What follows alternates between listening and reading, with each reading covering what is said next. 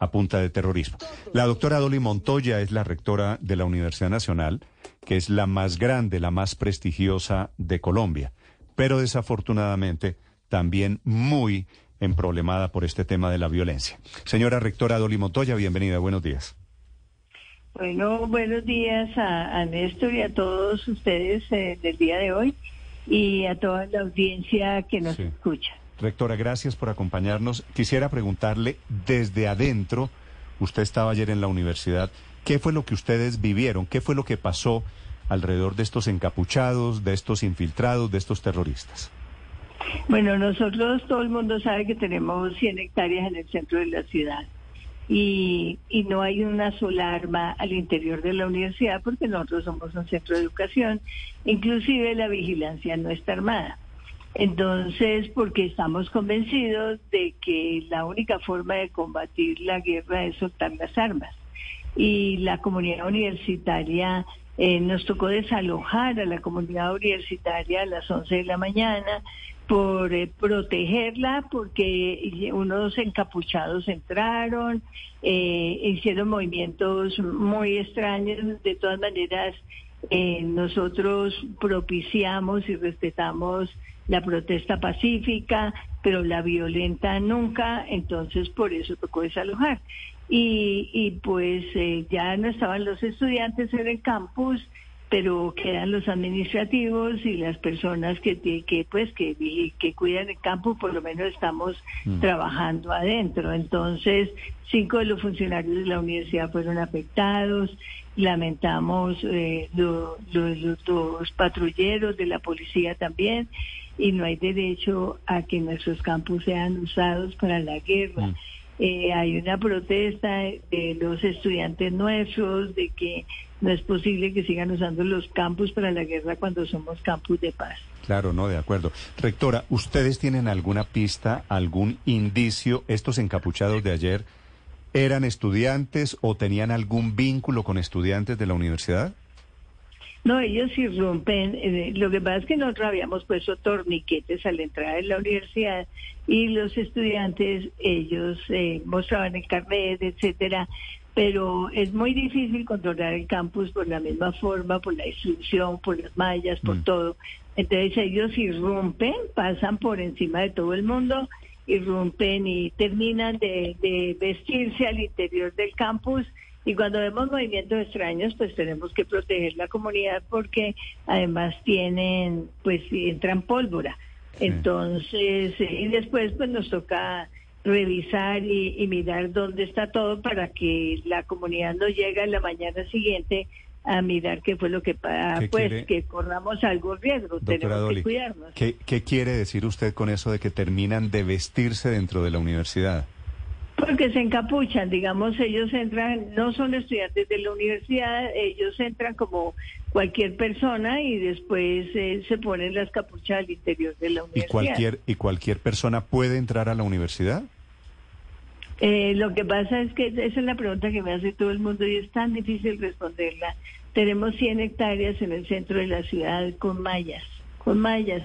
Entonces se pueden sacar las mallas, pueden pasar la universidad por eso. En todas las universidades del mundo las universidades son totalmente abiertas. Nosotros no tenemos el control de un edificio, tenemos 150 edificios en el campus, o sea, es tan difícil, o sea, si tuviéramos un ejército no podríamos controlar, tendríamos que tener un perímetro para 100 hectáreas. Entonces, nosotros pensamos que la universidad es de la nación, que es del país, que aquí se, aquí se hace cultura, aquí se hace ciencia, diálogo de todos los sectores al interior de la universidad. Pero nosotros no podemos eh, evitar que entre, cuando entra la gente, y tenemos 35 mil personas que entran diarias que no son de la comunidad. Doctora, pero eh, para, entrar para entrar por la calle 26 o por la calle 45 con 30 o por el costado occidental o por la calle 53 ¿se necesita presentar el carnet de funcionario o de estudiante? Sí, digamos que nosotros tenemos, los carros sí están controlados, porque eso es más fácil. Sí, pero, pero hablo de las personas. Que ya las personas entran, entran y muestran el carnet, sí tienen que mostrarlo, o la, o la cédula, porque es que tienen que entrar. Entonces es tan difícil. Pero si una persona no presenta el carnet rectora, ¿puede entrar a la Universidad Nacional?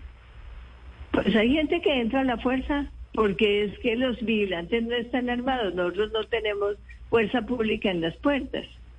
Entonces, digamos, eh, ¿cómo lo exigen a una comunidad universitaria que tiene, que tiene estudiantes en el campus, que tiene profesores? ¿Cómo le exigen que esté armada para que la gente no entre? No, por supuesto, eh, eh, el asunto es complejo, rectora.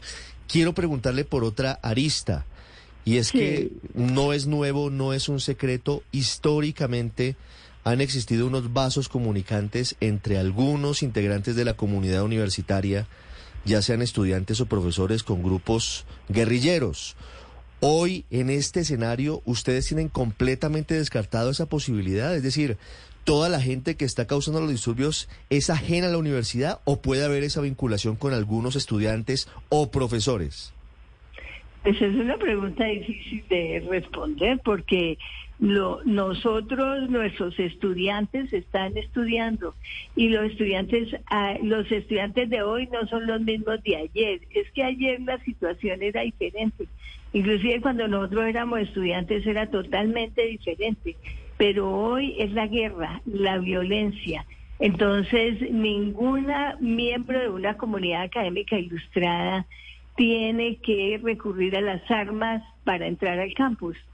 Entonces, por eso es que las preguntas que ustedes nos hacen son unas preguntas como si los rectores tuviéramos que ser, eh, digamos, cupiéramos funciones de fuerza pública, de inteligencia, de, de otras cosas que deben hacer los organismos del Estado. Pero doctora Dolly, usted no, usted no, usted no, pero la policía en general, las fuerzas de inteligencia, ¿no les han entregado a ustedes algún reporte sobre la infiltración? La alcaldesa sugiere que es la disidencia de las FARC que se metió allá en la universidad y que era la que estaba instigando detrás del, del terrorismo en la Universidad Nacional. ¿Ustedes no tienen esa información?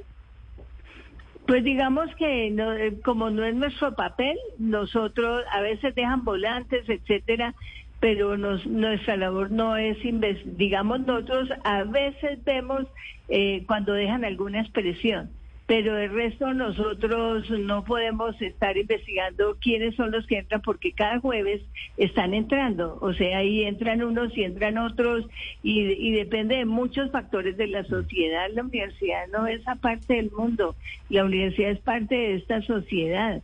Entonces, si, si los servicios de inteligencia no saben, para nosotros es mucho más difícil hacer inteligencia.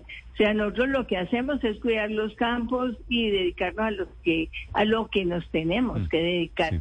Por eso, digamos, a nosotros no Es cierto, es cierto que estos ataques, pues unos más graves que otro. El de ayer es muy grave porque pues es la papa bomba a la cara del, del policía Rodríguez. Todo este semestre han estado así, con ataques, con infiltraciones. Todo, este, cada jueves aquí llega un grupo y arma, eh, y no son más de 40, 50. Y yo creo que todos pagos, además, porque es que no conocen la universidad, no saben dónde queda nada. Entonces, es una gente que usa los campus mm. indefensos, no armados, para hacer eventos armados. Eso es algo que es muy grave. Entonces, eh, en esta discusión de orden público, los rectores somos los que menos podemos influir porque nosotros lo que estamos haciendo es con los estudiantes, haciendo cultura al interior de la universidad y moviendo que las nuevas generaciones no se formen en la guerra, que se formen en la paz. Ya hemos desangrado la juventud 30, 40, 50 años y los jóvenes son los que pierden, los jóvenes de cualquier bandera, la azul, la verde, la roja, la cualquier bandera, pero son nuestros jóvenes colombianos los que están matando entre ellos.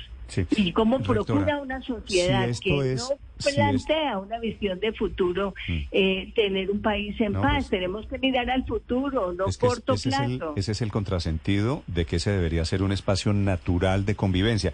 Pero quiero preguntarle, señora rectora, llegó el momento, si usted me está confirmando que esto es todos los jueves, que esto es recurrente, no fue ayer jueves, excepcionalmente, si esto es todas las semanas, llegó el momento de pensar, como pide la alcaldesa Claudia López, dejen meter a la policía a la universidad? Pues nosotros insistimos en que la, en que la única forma de que, que la guerra no, no se controla, mejor dicho, la guerra no se resuelve con la guerra. Nosotros tenemos, nosotros insistimos en que nuestra comunidad es una comunidad académica ilustrada y que debemos procurar y mirando a muy largo plazo el desarrollo del país y pasar esta página de la guerra. Néstor, hay que pasar la página de la guerra y para eso tenemos que pensar a largo plazo. Mire cómo hacemos los planes a dos años, a tres años, pero no nos estamos soñando el cuidado de esta casa común y de la gente que la habita, que podamos ser todos miembros de una comunidad. Siempre pensamos en chiquito y a corto plazo. Y por eso es que el país se nos desangra, por no pensar los escenarios que tenemos que desarrollar a futuro y cuál es el futuro de nuestra juventud también. O sea, yo creo que tenemos que sacar el debate de si la policía entra o no entra por un debate nacional de acuerdo de qué país queremos. Sí. Eso es lo que a mí me parece que es importante. Sí, pero doctora Montoya, pero si usted tiene claro como lo tiene el diagnóstico de lo que pasa, y nos está contando eh, que no, no sabíamos que todos los jueves entran unos grupos de delincuentes, unos delincuentes a la universidad y bueno, pasan desafortunadamente cosas como las que vimos ayer. ¿Cómo se puede evitar eso? Porque una cosa estoy de acuerdo, una cosa es el tema de la guerra, la juventud, pero estos son, son actos criminales concretos. Bueno, yo le, le devuelvo la pregunta, Néstor, ¿cuál es la salida? No, no, no, no. Pues por eso, por eso yo le preguntaba, ¿no será que la salida es meter, dejar meter a la policía? Eh, la salida que todo el mundo plantea es la guerra. No, no, no, es que meter a la policía no es la guerra, meter a la policía es para pues que dejen a los muchachos vivir en paz. No, pues es que es que hubo tiempos de la universidad nefastos y negros donde cada edificio estaba los estudiantes rodeados, convivíamos con con el con la guerra dentro del campus. Ah, pero, pero eran, pero eran, pero eran militares, doctora Dolly, pero eran militares y era un tiempo, y era, y era un tiempo, y era un pero era un tiempo distinto, negro, terrible, la universidad duró años cerrada por cuenta de esto, pero no sería distinto hoy con un gobierno, no sería distinto hoy con el gobierno del presidente. Bueno, mire, yo, yo no quiero entablar con ustedes un, un, un no diálogo. Una discusión. Porque no, no es un, es un no diálogo. Cuando te acercas a alguien y, y lo estás juzgando, eh, no estás en un diálogo, estás en una pelea. Y yo no quiero pelear con no, ustedes. No, ni más faltaba. yo no quiero, me toca, doctora tengo... yo tengo todo el aprecio y el respeto por la universidad y por usted, pero quiero intentar, intentar entender por qué no se puede permitir en unas condiciones, no sé, policía, por ejemplo, sin armas o cuerpos de inteligencia que entren a la universidad. en la UNAM hay policía. Eso hay, pero es pasa por un acuerdo enorme entre la comunidad académica y la policía para mirar la convivencia. Yo no sé si en nuestro país estemos preparados para eso. Hmm. Hay ejemplos en todo el mundo. Yo creo que por eso es que hay que pensar a largo plazo porque hoy con la formación que tenemos es muy difícil. Por eso digo que miremos el largo plazo. Esa es mi propuesta. Sentémonos a hacer un pacto por la nación y miremos a largo plazo. Claro, pero... Y es lo mismo que las... Eh, mira, esto me toca retirarme ya, qué pena. Vale, vale.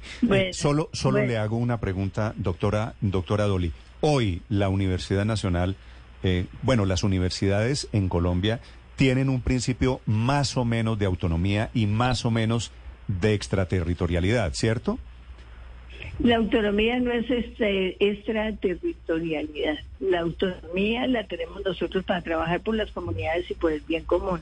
Lo otro es protección de los campos que es bien distinto. Entonces, por eso nos tenemos que hacer una charlada más grande sobre la autonomía universitaria. pues, pues, pues eso es, un tema, es un, tema crucial en este momento. Le agradezco mucho, doctora Dolly. Feliz día. Bueno, Néstor. Es que la rectora da en el punto, Néstor. It is Ryan here, and I have a question for you. What do you do when you win? Like, are you a fist pumper, a woohooer, a hand clapper, a high fiver? I kind of like the high five, but if you want to hone in on those winning moves, check out Chumba Casino. At ChumbaCasino.com, choose from hundreds of social casino style games for your chance to redeem serious cash prizes. There are new game releases weekly, plus free daily bonuses. So don't wait. Start having the most fun ever at ChumbaCasino.com. No purchase necessary. BGW. Void were prohibited by law. See terms and conditions. 18 plus.